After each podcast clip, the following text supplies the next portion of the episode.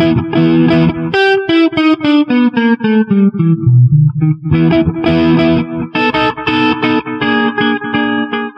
pessoal do Nefropapers! Estamos aqui essa semana para mais um podcast. Eu sou a Fernanda Badiani. E eu sou a Maria Amélia. E hoje a gente vai falar sobre intercorrências na diálise. A gente sabe que esse tema é um pouco mais específico para o nefrologista, mas também os intensivistas que têm UTI rolando na diálise podem se deparar com essas situações. Então, primeiro, assim, é, a gente falar das principais intercorrências, não necessariamente as mais frequentes, mas a que todo mundo deve saber. E só falando um pouco do histórico, assim, do que, que é a hemodiálise, de como surgiu, né? A diálise é um, é um método que surgiu há menos de 100 anos. Então, a primeira vez que se falou no que viria a ser hemodiálise foi no final da Segunda Guerra, quando foi criado o que foi chamado de rim artificial. Para a gente ter uma ideia, de 1945 até 1960, não existia disponibilidade de diálise no mundo. Então, a hemodiálise para crônicos começou a ser disponível, se tornou disponível na década de 1960 dos Estados Unidos. E daí para a população com doença renal crônica ter acesso a isso foi só na década de 70. Então é um tratamento que é relativamente recente. E nesse período a gente teve diversos avanços em relação à hemodiálise, à segurança da diálise e à melhoria dos métodos dialíticos com a melhora tecnológica. Então, assim, só pensando, é um método que ele pode ser usado tanto para paciente hospitalar, então pensando até no paciente no UTI, mas também é um tratamento feito no paciente ambulatorial. Então é muito importante a gente garantir a segurança, né? No paciente que está estável, vai fazer o tratamento dele e vai voltar para casa. E se a gente pensar, em 2019, pelo censo, a gente tinha quase 170 mil pacientes em diálise no Brasil. É muito paciente, é muita diálise e isso só falando de pacientes crônicos, a gente não está falando de pacientes que necessitam de diálise no ambiente intra-hospitalar de lesão renal aguda. Então, tem muita gente para a gente ver por aí. Então, pensando nas complicações, como a gente falou, algumas complicações, assim, acho que todo mundo precisa saber, algumas são até pouco frequentes, mas precisam de um tratamento imediato, então é importante a gente saber identificar. Outras são do dia a dia mesmo, que tem um tratamento mais rápido, mas assim, é importante a gente sempre procurar agir ou para prevenção ou logo que essa, que essa alteração surge. Hoje a gente vai falar de algumas complicações. A gente vai abordar aqui hoje hipotensão intradialítica, que eu acho que é a mais comum que a gente vê na diálise, câimbras. A segunda ou talvez também primeira aí junto de hipotensão muito frequente outras complicações um pouco menos frequentes, que são arritmias e síndrome coronariana aguda na diálise, reação alérgica, reação ao dialisador e outras reações alérgicas. A gente tem também casos de hemólise ou embolismo aéreo. E por último, a síndrome do desequilíbrio. Então, bora lá? Então, pensando em reação alérgica ao dialisador. Então, essa complicação que é hoje bastante infrequente, ela era mais comum quando a gente usava outros dialisadores, né, que não eram tão biocompatíveis, e ela pode ocorrer tanto ao dialisador quanto aos produtos utilizados, por exemplo, na esterilização do sistema.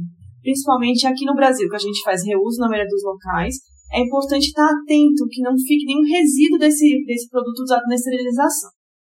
Pensando na reação de hipersensibilidade, seja o dialisador ou esses produtos do reuso, a gente tem dois tipos de reação. Uma reação do tipo A, que é a mais grave, né, que ocorre cerca de 20 a 30 minutos após o, o início da diálise, e tem a reação do tipo B, que é mais tardia. A reação do tipo A, a gente fala que é uma reação do tipo de anafilaxia. Por ela ser mais grave, o manejo ele deve ser mais imediato e a gente deve ter uma alta suspeição clínica. Então, é um paciente que, no início da diálise, que como a Meia falou, ocorre nos 20 a 30 minutos iniciais, apresenta reações típicas de anafilaxia. Então, o paciente que apresenta um quadro prurido bem importante, pode apresentar urticária, até edema laríngeo, broncoespasmo, dispneia. Às vezes ele se apresenta com, dor, com a dor torácica, pode apresentar hipoxemia. E aí, num caso grave, pode evoluir com hipotensão e PCR mesmo. Então, para esse paciente, o que, que a gente deve fazer? Pensar em estabilizá-lo. Então, a primeira coisa é, percebeu essa reação, a gente deve parar a diálise, óbvio, não devolver o sangue para o sistema, para o paciente, isso é um ponto importante. Isso é muito importante, porque quando a gente interrompe a diálise, na maioria das vezes, a gente devolve o sangue para ele não perder, não ter anemia, não ter outras complicações. Mas nesse caso, se você devolver o sangue, você está expondo o paciente a uma maior quantidade do produto que levou né, à reação alérgica grave. Então isso é bem importante. Então a gente vai primeiro desligar, não devolver o sangue e aí vai tentar estabilizar. Então talvez ele precise de fluido, a gente precisa fazer reposição volêmica. É, avaliar se o paciente precisa, por exemplo, a droga vasoativa, você está com hipotensão tão importante que não responde a volume. Dá corticoide na maioria dos casos e, e antihistamina. Agora a gente vai falar da reação alérgica do tipo B, que ainda bem é a reação alérgica que a gente vê com maior frequência e tem uma gravidade muito menor. A reação tipo B, normalmente, ela vai cursar com uma dor em dorso, às vezes uma dor torácica, o paciente pode apresentar náuseas e vômitos. Se o sintoma for muito leve, a diálise pode ser continuada. Mas, se a gente tem uma suspeita de uma maior gravidade, ou que aquilo, aquele quadro pode evoluir, é a mesma coisa. Suspende a diálise e não devolve o sangue para o paciente. Agora, falando de uma bastante comum, a gente pode falar da hipotensão. Então, hipotensão, para quem trabalha com diálise, sabe que é uma complicação bastante frequente. Se a gente vai definir o que é hipotensão na diálise, seria a presença de uma pressão sistólica menor que 90 ou se eu tenho uma queda é, de pelo menos 20 a 30 milímetros de mercúrio na pressão arterial. O que que, por que, que a hipotensão acontece? Então, a hipotensão normalmente está relacionada à ultrafiltração que eu estou fazendo, pode ter, inclusive, uma causa cardíaca, então é importante que a gente consiga identificar o que está causando. Na maioria dos casos vai ser que o paciente está perdendo muito o F ou o F ou tá, a gente está tirando muito volume num período curto. A hipotensão, ela tem algumas consequências para o paciente e ela tem um maior risco em pacientes que já iniciam a diálise com hipotensão. As consequências são associadas a um maior índice de mortalidade, atordoamento miocárdico também está associado à trombose do acesso vascular e perda de função renal residual. Então, a gente tem diversos efeitos deletérios a longo prazo. Uma das principais causas que a gente tem de hipotensão é quando a gente está tirando muito volume ou tirando um volume grande em uma quantidade de tempo pequeno. Então, a taxa de ultrafiltração também é uma coisa importante. Então, quando a gente está diante de um paciente com hipotensão, principalmente no crônico, isso daí. A gente tem que avaliar algumas coisas. Será que aquele peso seco que eu estou pondo para o paciente está adequado? Então, uma coisa importante no crônico é a questão da avaliação do peso seco com bioimpedância sempre que possível, né? Às vezes a avaliação clínica ela não é suficiente, lógico, deve sempre ser feita, mas nem sempre ela é suficiente. Uma das principais causas de hipotensão na diálise são as causas relacionadas a volume, e isso pode envolver um peso seco excessivamente baixo, ou pode ser a taxa de UF, quando a gente precisa remover uma grande quantidade de volume num curto espaço de tempo. Então, isso pode acontecer em pacientes com grande ganho de peso interdialítico ou pacientes com tempo semanal de diálise mais curto. A gente sabe que a realização de diálise ela impacta na qualidade de vida do nosso paciente. E todo mundo já teve um paciente que falou, doutora, por favor, deixa eu fazer menos tempo, eu preciso mesmo fazer quatro horas. Então, muitas vezes, pacientes que têm função renal residual ou que fazem um melhor controle metabólico, a gente pode pensar em deixar um tempo de diálise menor, mas isso sempre precisa ser reavaliado periodicamente porque esses pacientes podem evoluir com perda da função renal residual e a gente precisa ter um alto grau de suspeição para voltar a aumentar o tempo de diálise desses pacientes. Uma coisa importante também é que a prescrição que a gente tem disponível na maioria dos locais é uma prescrição muito padrão. Então, quatro horas, três vezes por semana. Talvez o paciente ganhe muito peso e ele se beneficie, por exemplo, de aumentar a quantidade, por exemplo, uma vez a mais por semana. Ajudaria o paciente a chegar no peso seco dele sem tantas intercorrências. Então, acho que é importante essa avaliação do peso seco. Será que o peso seco está correto? A avaliação se o paciente está fazendo tempo de diálise suficiente, né, semanal, a, o tempo de diálise semanal é suficiente. E acho que vale também a gente falar um pouco das medidas que temos disponíveis para evitar um ganho de peso interdialítico excessivo. Então, lógico, orientar sempre o paciente. Às vezes ele fala, não, não estou tomando muita água, mas será que ele não está tomando muito de outros líquidos? Isso é um ponto importante. Será que ele não está consumindo muito sal e isso aumenta a sede dele? E por isso ele está chegando sempre mais pesado? Exatamente. Tanto o nível, uma dieta hipersódica, quanto pacientes diabéticos com hiperglicemia sentem mais sede. E aí não tem o que fazer. Eles vão beber mais líquido. É difícil de controlar. Então, uma dieta hipossódica associada a um bom controle glicêmico auxiliam no ganho de peso interdialítico. E talvez um ponto que talvez seja um pouco polêmico aí é o ajuste do sódio do dialisato. Então, existe também uma prescrição padrão de deixar 138, enfim, pode acontecer variações. Mas se o paciente ganha muito peso, talvez seja melhor diminuir um pouco esse sódio, se possível, deixar um sódio de 136, para eu reduzir a sede que ele sai de lá e tentar reduzir o quanto que ele está ingerindo de líquido entre uma sessão e outra. Só uma coisa também que é importante a gente lembrar: paciente que tem diurese residual, a gente deve estimulá-la com diurético. Por quê? Se ele faz mais xixi, ele vai evitar que ele ganhe tanto peso também entre uma sessão e outra. O próximo ponto das causas de hipotensão são associadas à vasoconstricção insatisfatória. Isso envolve uma temperatura elevada da solução de diálise, pacientes com neuropatia autonômica, pacientes que usam medicações antipertensivas antes da diálise, alimentação durante a diálise e presença de anemia. Esses fatores são associados a uma vasoconstricção insatisfatória. Um dos grandes problemas que a gente tem no paciente, né, que faz diálise, é a distribuição da volemia. A gente sabe que quando a gente faz diálise, a gente tira o excesso de líquido que está dentro do intravascular. No entanto, esses pacientes têm perda de líquido para o terceiro espaço. A gente tem edema de membros inferiores, edema pulmonar, a gente tem acúmulo de líquido fora do intravascular. Quando a gente faz diálise, a gente retira do intravascular, a gente precisa do tempo de refilling para a gente conseguir efetivamente reduzir esses sinais de hipervolemia. E um dos mecanismos né, compensatórios do organismo é uma vasoconstricção à medida que você está tirando líquido do intravascular para você manter a pressão arterial. Se a gente tem esses mecanismos de vasoconstricção prejudicados, a gente tem maior risco de hipotensão intradialítica. E aí, uma vez que a hipotensão aconteceu, o que, que a gente vai fazer? Em primeiro lugar, a gente precisa parar o F. A gente precisa reduzir a remoção.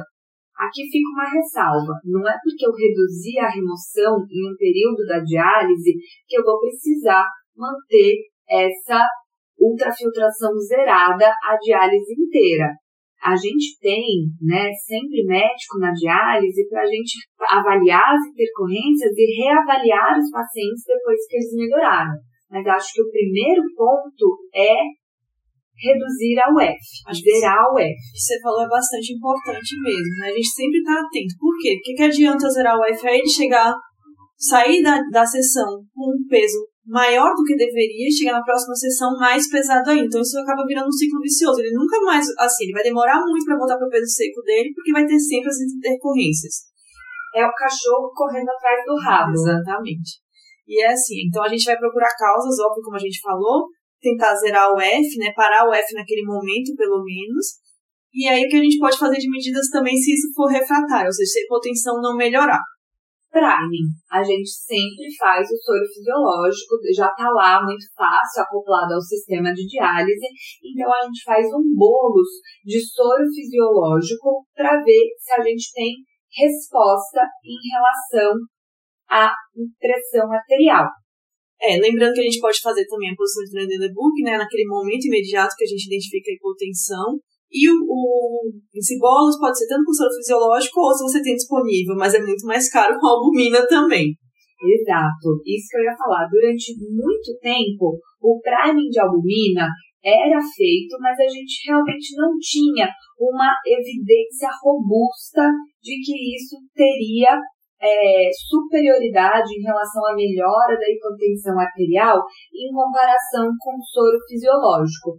Na prática, nos lugares onde é disponível que a gente faz, a gente acaba vendo que pode ser mais efetivo, mas era um padrão observacional. Em 2021, foi publicado um estudo randomizado na Critical Care que avaliou a infusão de albumina para prevenir hipotensão intradialítica. Isso foi visto em pacientes hospitalizados que eram hipoalbuminêmicos.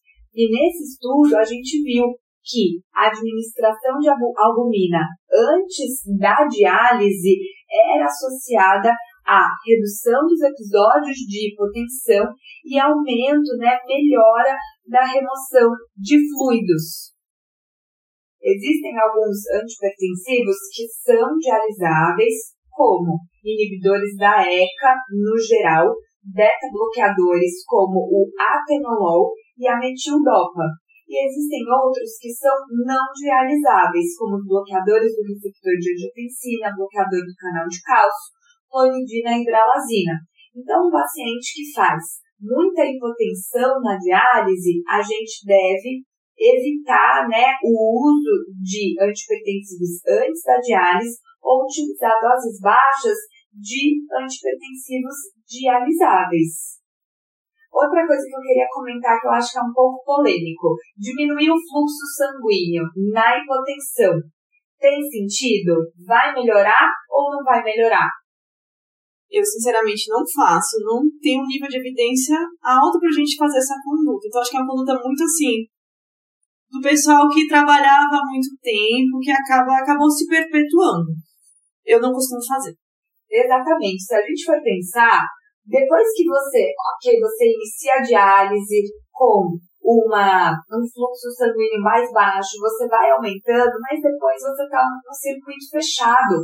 Você está tirando 300 ml por minuto, mas isso já está chegando ali novamente no paciente. Então não é que depois, né, durante a hipotensão, eu reduzir esse fluxo sanguíneo, não vai melhorar aquele meu episódio de hipotensão nesse momento. A gente vai ter que, vai ver, né, mais pra frente, quando que tem benefício reduzir o fluxo sanguíneo.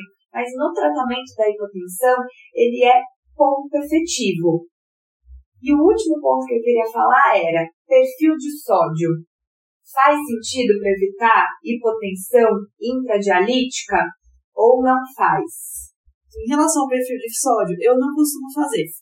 É, eu acho que tem, tem estudos realmente que mostram que pode haver algum benefício. Tem paciente que vai super bem, tem paciente que não se adapta mesmo. Eu tento fazer as outras medidas para evitar um ganho de peso muito grande.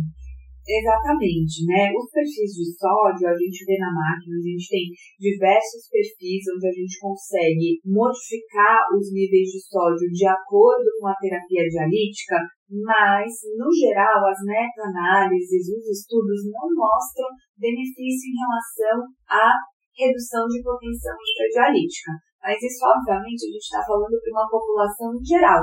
Existem alguns casos individualizados onde você pode ter benefício e que a gente já viu ser utilizado né, com sucesso para alguns pacientes. Mas a regra geral é que não há essa forte evidência de benefício em utilizar diferentes perfis de sódio para evitar a hipotensão arterial.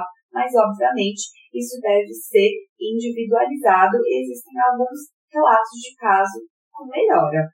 Para finalizar, quando tudo deu errado, tem muitos pacientes que já são impotensos em casa, e aí é aquela dificuldade da gente remover o F, mas é um paciente que é anúrico, que não urina a gente precisa tirar.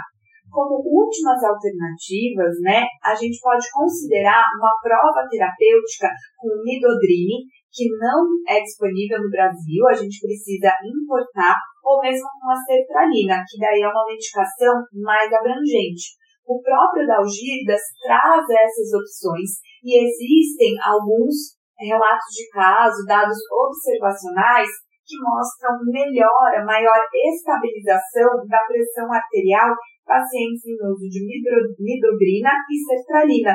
e pode ser realizada a prova terapêutica. Isso realmente é mais indicado para pacientes que são impotências de base. Agora a gente pode passar para o próximo? Agora sim. Então, pensando em outra complicação bastante frequente que a gente vê muito associada à hipotensão, a gente pode falar das câimbras agora, né? Então, assim, por que, que as câimbras ocorrem? Qual é a fisiopatologia? Bem, enfim, essa pergunta que. É, gostaríamos de saber também.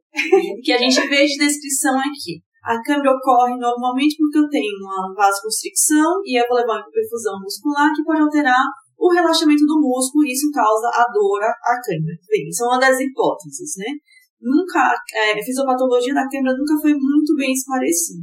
O que é importante é pensar no porquê que aquela câimbra está ocorrendo também. Então, a gente tem alguns fatores, quatro principais fatores associados, que seria a hipotensão, também em relação à taxa de UF, quanto eu estou tirando de líquido no, no período de tempo. Existem trabalhos que falam também relação ao sólido dialisato muito baixo, isso seria um fator de risco né, para cãibra. E também pacientes que chegam muito hipervolêmicos, que eu vou ter que tirar muito volume dele, e aí entra a questão da taxa de UF. Outro ponto que pode ser são os distúrbios hidroeletrolíticos. Além da baixa concentração de sódio, pacientes com menor concentração de potássio, cálcio e magnésio também tem maior risco, né, de câimbras na diálise. Uma coisa legal do magnésio é que às vezes a gente não pensa como causa, mas ele pode ser um dos fatores associados à refratariedade do tratamento. Então, a gente não costuma encontrar magnésio baixo né, em pacientes que fazem diálise crônica, falando dos crônicos, mas se aquele paciente vem com uma câimbra muito refratária, talvez valha a pena dosar para a gente ver se precisa ajustar alguma coisa em relação ao magnésio. Exatamente, porque ninguém merece ter cãibra três vezes por semana na diálise. Isso parece bobeira, mas prejudica muito a qualidade de vida dos pacientes. E além de prejudicar a qualidade de vida, eu acho que é um dos fatores que fazem com que a gente tire também outro fator, que a gente não tire tanto volume, né, para prevenir câimbra, enfim, o paciente não tolera. Isso é um outro ponto importante também, ele não chegar no peso seco dele. Exato. E a hipotensão não é o único fator associado à câimbra, como a gente viu. Por isso que o soro fisiológico não é o único tratamento. Ainda a gente vai conversar sobre as medidas, porque a gente sabe, paciente com cãibra, até o técnico avisar o médico, já está correndo ali o soro fisiológico. Você nem consegue ver exatamente se tem a hipotensão associada ou não. Na maior parte das vezes está associada e eles estão certos. Mas nem sempre é assim. Verdade, a gente nunca chega, assim, muitas vezes a gente não chega no momento inicial da cãibra, né? Já chega quando alguma medida foi feita. Então, eu gosto de pensar também o que a gente pode fazer de prevenção. Lógico que as medidas para prevenção também não têm um nível de evidência tão elevado. Mas se fala muito em fazer alongamentos antes do período da diálise, que isso pode melhorar alguma coisa em relação à cãibra, ajustar a sódio do dialisato, não deixar o sódio tão baixo, isso também parece melhorar alguma coisa. E tem a questão da vitamina E. Quem nunca prescreveu que atira a primeira pedra. Então, vitamina E, assim, eu prescrevo num contexto, eu prescrevo muito mais, na verdade, num contexto fora da diálise, né? Quando a gente não tem esses fatores, enfim, associados. E que tem alguma melhora. Isso a gente está falando de experiência, não livro de evidência, obviamente. Mas é uma medida que pode ser usada no tratamento de prevenção de câncer. Mas se eu tenho a cãibra, no momento da cãibra, quais que são as medidas que eu posso realizar? Quando o paciente está com cãibra, a gente logo tem que ver a hipotensão associada ou não. Se houver hipotensão associada, a gente precisa corrigir a hipotensão. E aí são as medidas que a gente acabou de comentar em relação à redução da ultrafiltração, realização de bolos de soro fisiológico. Muitas vezes isso vai resolver, mas nem sempre vai resolver ou nem sempre o paciente tem hipotensão associada. E aí entra também a questão de uso de soluções hipertônicas. Então, é, é nesse momento que a gente fala da glicose. É, o que a gente tem mais disponível mesmo, né? Tem lugares, por exemplo, que faz é, enfim, mas o que é o mais comum e o mais seguro é a gente fazer glicose, uma solução hipertônica que costuma melhorar a câimbra no momento da crise mesmo, no momento que o paciente está com mais dor. Exatamente. As outras opções de solução hipertônica é a salina e o manitol, mas a gente vê com muito menos frequência. qual que é o grande problema da gente fazer uma solução hipertônica? O paciente vai ficar com aumento da osmolaridade, que vai deflagrar ainda mais a sensação de sede. Isso vai contribuir para aumento do ganho de peso interdialítico. Então, a gente fica novamente enxugando gelo nesses pacientes. Acho que ainda com medida como prevenção, né, evitar que isso aconteça, é muito o que a gente falou da hipotensão também é, durante a diálise. Vale a pena a gente pensar, será que esse paciente está no peso seco dele? Será que o peso seco não está errado? Será que eu não tenho que avaliar o quanto eu estou tirando em cada sessão? Será que não vale a pena aumentar o número de, de sessões para ver se eu melhoro isso daí?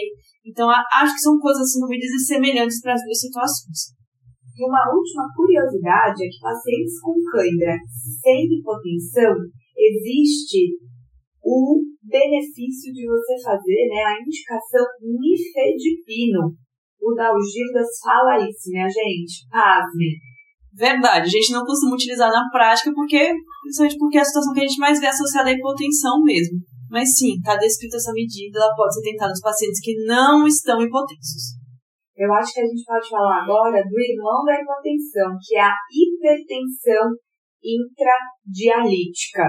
A hipertensão ela é mais comum no início da diálise. Por quê? Porque a hipertensão no paciente portador de doença renal crônica é principalmente sal e volume dependente. Então, quando chega um paciente muito hipertenso, a primeira coisa que a gente vai tentar fazer é tirar líquido. Mas o que acontece é que muitas vezes a gente tem outros pacientes que chegam normotensos e que a gente tem a pressão que ela vai aumentando durante a diálise. E aí, nesses casos, a gente tem uma maior ação hormonal que a gente fala a gente tem ativação do sistema renina-angiotensina-aldosterona após a retirada de uma UF elevada, porque, novamente, a gente está tirando do intravascular. Isso pode levar a essa hiperativação. Além disso, a gente também tem ativação simpática. Outro ponto ainda da etiologia é a remoção de antipertensivos durante a diálise. Pacientes que utilizam IECA atenolol e metildopa, elas são, eles são removidos durante a diálise. Então, a gente pode ter hipertensão de rebote associada a isso. Eu acho que pontos importantes aí. A gente vê que momento essa hipertensão está surgindo. Por quê? Pressões muito elevadas no meio da, da sessão talvez precisem de tratamento mesmo. E aí a gente tem que pensar no, que é exatamente no que a Fer falou. Talvez faça sentido nesse momento fazer uma inibição do cilinidrotensinaldosterona. Então, o BRA pode ir bem. Ou, se eu tenho medo que o paciente saia hipotenso, eu optar por fazer um IECA, eu vou controlar a pressão naquele momento, mas é uma medicação que vai ser retirada durante a diálise e ele vai sair bem, não vai sair com hipotensão. Os pacientes também têm hiperativação do sistema simpático. Então, um beta-bloqueador também pode ser efetivo. Lembrando que o atenolol é dialisável, mas existem outros beta-bloqueadores de ação mais rápida que não são dialisáveis, como por exemplo o propranolol. Obviamente, conferindo a frequência cardíaca antes. Acho que beta-bloqueador, se não houver contraindicações, vai sempre muito bem, né? Para controle da hipertensão dos pacientes que fazem diálise. Outra medicação útil são os bloqueadores de canal de cálcio, porque tem um início de ação rápido e não são removidos na diálise. Mas lembrando, a gente sempre precisa suspeitar de hipervolemia. Um dos mecanismos é a hipertensão sal e volume dependente. Se é aquela hipertensão também que, que aparece, né, que a gente vê só no final da diálise, acho que é bem legal falar do que você falou mesmo. A gente está dando volume naquele momento, está dando hematos. Às vezes vale a pena esperar um pouco, se eu estou assustada com aquela hipertensão, de, de tentar hipermedicar, espera um pouco, vê como o paciente vai sair da sessão. Às vezes a pressão dele fica mais normal depois de um tempo, ela tem uma queda depois de um tempo. E a gente vai ver se, se precisa ser medicado ou não. E outros pacientes que a gente precisa fazer o ajuste de antipertensivo, né? Em ambiente domiciliar. O ideal seria que a gente fizesse o controle, né, da medida residencial da pressão arterial em casa, ver como ele fica na diálise e fazer o ajuste no período sempre de 48 horas, para a gente ver como que ele fica também nos períodos, né, nos intervalos interdialíticos. E até uma ressalva que seria muito interessante no paciente que faz diálise um mapa de 48 horas, porque nem sempre o comportamento da pressão é homogêneo nos dias com diálise e nos dias sem diálise. E, portanto, a gente precisa de uma individualização um pouco maior em relação às doses dos antipertensivos. Outras medidas envolvem a própria prescrição de diálise, com redução do sódio do dialisato, em alguns casos, e até uma temperatura um pouco mais elevada, meio grau acima do que a gente estaria acostumado, podem ter seus benefícios. E agora a gente fala do que? Síndrome do desequilíbrio? Vamos lá. Primeiro que a gente falar que ela, graças a Deus, é uma, uma decorrência pouco frequente. E eu falo isso porque a gente soube controlar melhor isso daí. Mas pensando no, no que contexto ela pode acontecer. Ela classicamente ocorre na primeira sessão, porque os pacientes na primeira sessão costumam ter escórias mais elevadas. Mas não necessariamente. Às vezes o paciente passa, por exemplo, um período faltou diálise ou ficou um período sem diálise, então lembrar que ele pode ter escórias muito elevadas, existe um risco de síndrome do desequilíbrio. De fatores de risco, o que, que a gente tem? Os fatores de risco envolvem uma redução rápida da ureia, pacientes em extremos de idade, presença de acidose metabólica, disnatremias, e doença hepática ou doença neurológica, que são pacientes que têm maior vulnerabilidade à síndrome do desequilíbrio. E o que, que é nessa né, síndrome do desequilíbrio, né? Como que é essa fisiopatologia? Então, o que acontece? Acho que é importante para quem não tem tanta evidência disso, a gente definir também o que é, o, quais são os sintomas. São sinais e sintomas neurológicos, eles vão surgir poucos minutos após o início da diálise, então pode ser um, um quadro bastante grave o paciente pode cursar com cefaleia, com náuseas, com vômitos, até sintomas neurológicos como convulsão, agitação, que pode levar ao coma. Então, ela precisa ser imediatamente identificada e tratada. Então, o que, que acontece? Pacientes urêmicos com níveis de ureia muito altos acabam tendo um aumento da osmolaridade. Mas aí a gente pode se perguntar, ah, mas a ureia, ela não é um osmol não efetivo? A ureia não é que ela não define tonicidade? Realmente isso está correto. A ureia, normalmente, ela não vai definir tonicidade, ela não vai ter tanta influência na osmolaridade efetiva. No entanto, quando a gente está falando de pacientes com doença renal crônica avançada, que têm níveis de ureia extremamente altos por um período muito prolongado, a gente acaba vendo o maior fator de contribuição da ureia nessa osmolaridade, elevando também a osmolaridade intracelular, porque a ureia ela vai se dividir entre diversos compartimentos isso faz parte dos mecanismos de adaptação. E quando a gente tem uma diálise muito efetiva, de alta eficiência, que a gente tem uma rápida variação da osmolaridade, a gente retira a ureia muito rápido e a gente retira a ureia do intravascular. E o que acontece é que nesse momento o intracelular dentro da, né, das células neurológicas, ele vai ficar mais hiperosmolar em relação ao plasma, gerando uma movimentação de água do intravascular para o intracelular, que pode levar a edema cerebral e sintomas neurológicos. Então, acho que ficou confuso? É complexo mesmo, né? Mas eu acho que você explicou bem, Fê. Então, acho que antes da gente falar de tratamento, acho que uma coisa importante é a gente saber prevenir, né? Lógico, muito melhor evitar a complicação antes que ela surja. Então, uma coisa que você falou é essencial, Fê. Isso acontece principalmente se eu estou dando uma diálise muito efetiva.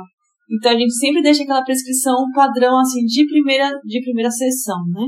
A gente não deixa fluxos elevados, deixa fluxos baixos, e aqui tem todo sentido. Eu vou deixar o fluxo baixo desde o começo, porque eu não quero que essa diálise seja tão efetiva assim. Eu não quero reduzir a ureia de forma muito significativa. Então a gente fala uma redução segura de ureia de até 40%. Exatamente. Outras medidas associadas é manter um nível alto de sódio. Por quê? Porque aí a gente consegue ter um maior controle da osmolaridade, uma vez que o sódio é o principal, né, íon, o principal fator determinante da osmolaridade plasmática. E uma vez que a gente não conseguiu prevenir, qual que vai ser o tratamento? Acho que ainda tem a possibilidade de outras substâncias com maior osmolaridade. E aí existem alguns serviços que podem fazer o manitol junto, por conta também de pensar nesse raciocínio de manter a osmolaridade do intravascular um pouco mais elevada e prevenir o edema cerebral.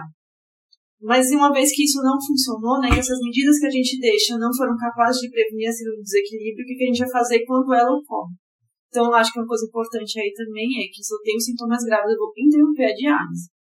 Se eu tenho sintomas mais leves, pode-se tentar suporte, mas estar tá muito atento, porque isso pode, é uma, uma complicação potencialmente muito grave. Então, a gente não vai querer que chegue a complicações neurológicas, a gente vai tentar interromper antes que isso aconteça.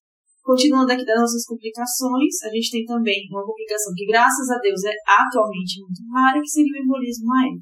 Então, o que é o embolismo aéreo? É, de fato, a entrada de ar na corrente sanguínea do paciente. Então, isso não é para ocorrer. Existem mecanismos de segurança hoje na própria máquina que garantem uma redução de risco bem significativa. E lembrar que os sintomas do embolismo aéreo vão depender da quantidade de ar que entra no sistema. Só para a gente ter uma noção, quando a gente fala para adultos, a entrada de 100 a 300 ml de água no sistema vai levar, pode levar ao óbito mesmo. Então a gente está diante de uma emergência médica, ainda bem, cada vez menos comum. Alguns sinais que podem estar associados à presença de embolia são a presença de espuma no sistema venoso. Ele pode fazer também sintomas neurológicos, como alteração de consciência, é, pode fazer hipoxemia, pode fazer hipotensão também. Exatamente. Se a gente pensar, o que, que acontece né, na embolia? Quando o paciente está sentado, o ar migra para o sistema nervoso central. Se ele está em decúbito dorsal, o ar passa pelo coração e pelos pulmões. Então, o manejo é isso que a Mea falou. Você precisa clampear a linha de sangue venoso, parar a bomba de sangue e colocar o paciente em decúbito lateral esquerdo, com o tórax e a cabeça em declive e fornecer oxigênio a 100%. E aí não tem o que fazer. Nesses casos você vai ter que remover o paciente para cuidados mais intensivos no ambiente intra-hospitalar. Lembrando que isso é uma outra causa que, se ocorrer, a gente vai interromper a diálise e o sangue também não deve ser devolvido para o paciente. Se eu estou ali com água no sistema, não vou dar mais água para o paciente. Então, para a diálise, não retorna o sangue. Exatamente. Boa lembrança. Outra complicação grave é a hemólise, e que também é uma emergência médica cada vez menos vista. Os sintomas da hemólise também são inespecíficos, podem envolver uma dorsalgia, sinais, sintomas de opressão torácica, dispneia, e nesse caso o sangue fica com cor de cereja. Na suspeita de hemólise, né, deve ser coletado um novo HB, né, uma nova hemoglobina, provas de hemólise e a gente tem que ficar muito atento à hipercalemia, porque a gente tem uma situação de lise celular. E o potássio, como principal íon do meio intracelular, a gente pode ter uma hipercalemia de rebote muito importante nos quadros de hemólise. Acho que é importante a gente falar também de fatores de risco para que hemólise ocorra. Né? Uma coisa importante a gente estar atento é contaminação da água. Se eu tenho agentes, oxidantes naquela água, isso aumenta meu risco de hemólise. Uma outra coisa que a gente fala seria o mau posicionamento de agulhas ou agulhas de pequeno calibre. Então, por que, que isso ocorre? Se eu tenho um fluxo de sangue muito elevado para passar num, num, agulha de pequeno calibre, isso aumenta meu risco de hemólise aí. Então, isso é uma coisa que a gente tem que estar atento. Um outro fator seria a temperatura do dialisato muito elevada. Isso também é um fator de risco para hemólise. Então, são fatores que a gente pode controlar, de fato, também, para prevenir que essa complicação ocorra.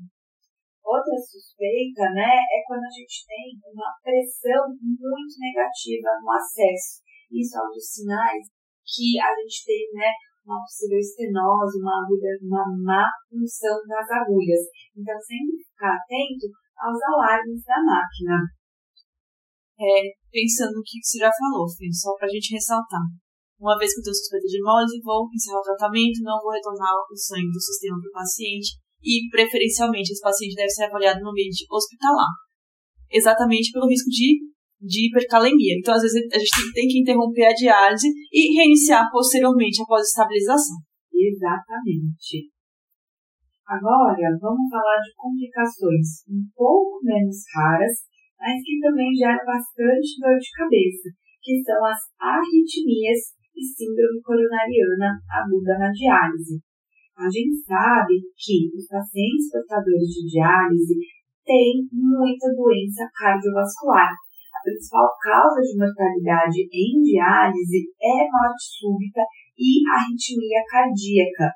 Foram 29% dos casos de óbito em 2015 nos Estados Unidos. Então, é uma complicação grave e frequente. Então aí a gente tem um problema, não é mesmo? Sim. Então, como todo problema, a gente vai ter que ver as causas e tentar evitá-las. De arritmia. Temos também fatores de risco para arritmia. Paciente que já teve um infarto prévio, paciente que tem uma hipertrofia ventricular. Também isso é um fator de risco para desenvolvimento de arritmias.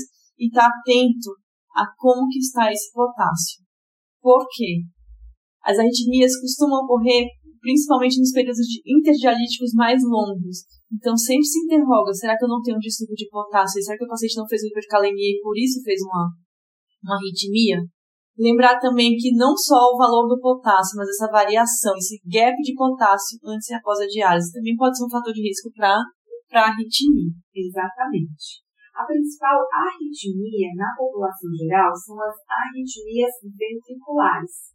Nos pacientes doentes renais crônicos dialíticos, isso varia muito, 5 a 75%. Teve um estudo há uns anos atrás muito interessante do Kidney International que acompanhou 66 pacientes com dispositivos implantáveis e que viu que, uma taxa, que a taxa de taquicardia atrial e bradiarritmia eram mais comuns e mais altas no período dialítico e no período pós-diálise, sugerindo também uma contribuição da hipotensão intradialítica na fisiopatologia das arritmias. Por quê? Por conta do atordoamento miocárdico. Além disso, a gente tem os distúrbios hidroeletrolíticos, a hipercalemia por si só e o shift de fluidos e eletrólitos na diálise. Se a gente pensa em bradi, bradiarritmia, faz sentido o paciente, mesmo sem ter desenvolvido um, um evento prévio, passar a marca-passo? Eita, Lele! É, tem, tem estudos que mostram algum benefício, mas os estudos maiores não mostram benefício para isso, não mostram o, é, o uso do marca-passo como um fator de proteção importante para os pacientes que, que têm risco de desenvolver arritmia na diálise. Então, não, a gente não faz isso como medida preventiva e os cardiodesfibriladores implantáveis, os CDIs. Outra polêmica na diálise, né? E a gente tem um nível de evidência ainda menor. Eles devem ser considerados na prevenção secundária e mesmo assim com uma comunicação extensa entre nefrologistas e cardiologistas em relação aos riscos e benefícios. Por último, a gente também tem meios de minimizar os triggers de arritmia, reduzindo né, os, as grandes variações eletrolíticas de potássio, e aí existe até uma tendência da gente evitar banhos com baixo conteúdo de potássio, menor do que 2, alto nível né, de shift de cálcio, então evitar também banhos com baixo cálcio menor do que 2,5, principalmente em pacientes que têm, né, ou que fazem uso concomitante de drogas que aumentam o intervalo QT, presença de alcalose metabólica, então evitar o banho de diálise com uma alta concentração de bicarbonato do dialisato e a ultrafiltração rápida. Acho que a gente não comentou na parte da, da hipotensão, mas existe uma recomendação da gente evitar uma remoção acima de 10 ml por quilo por hora.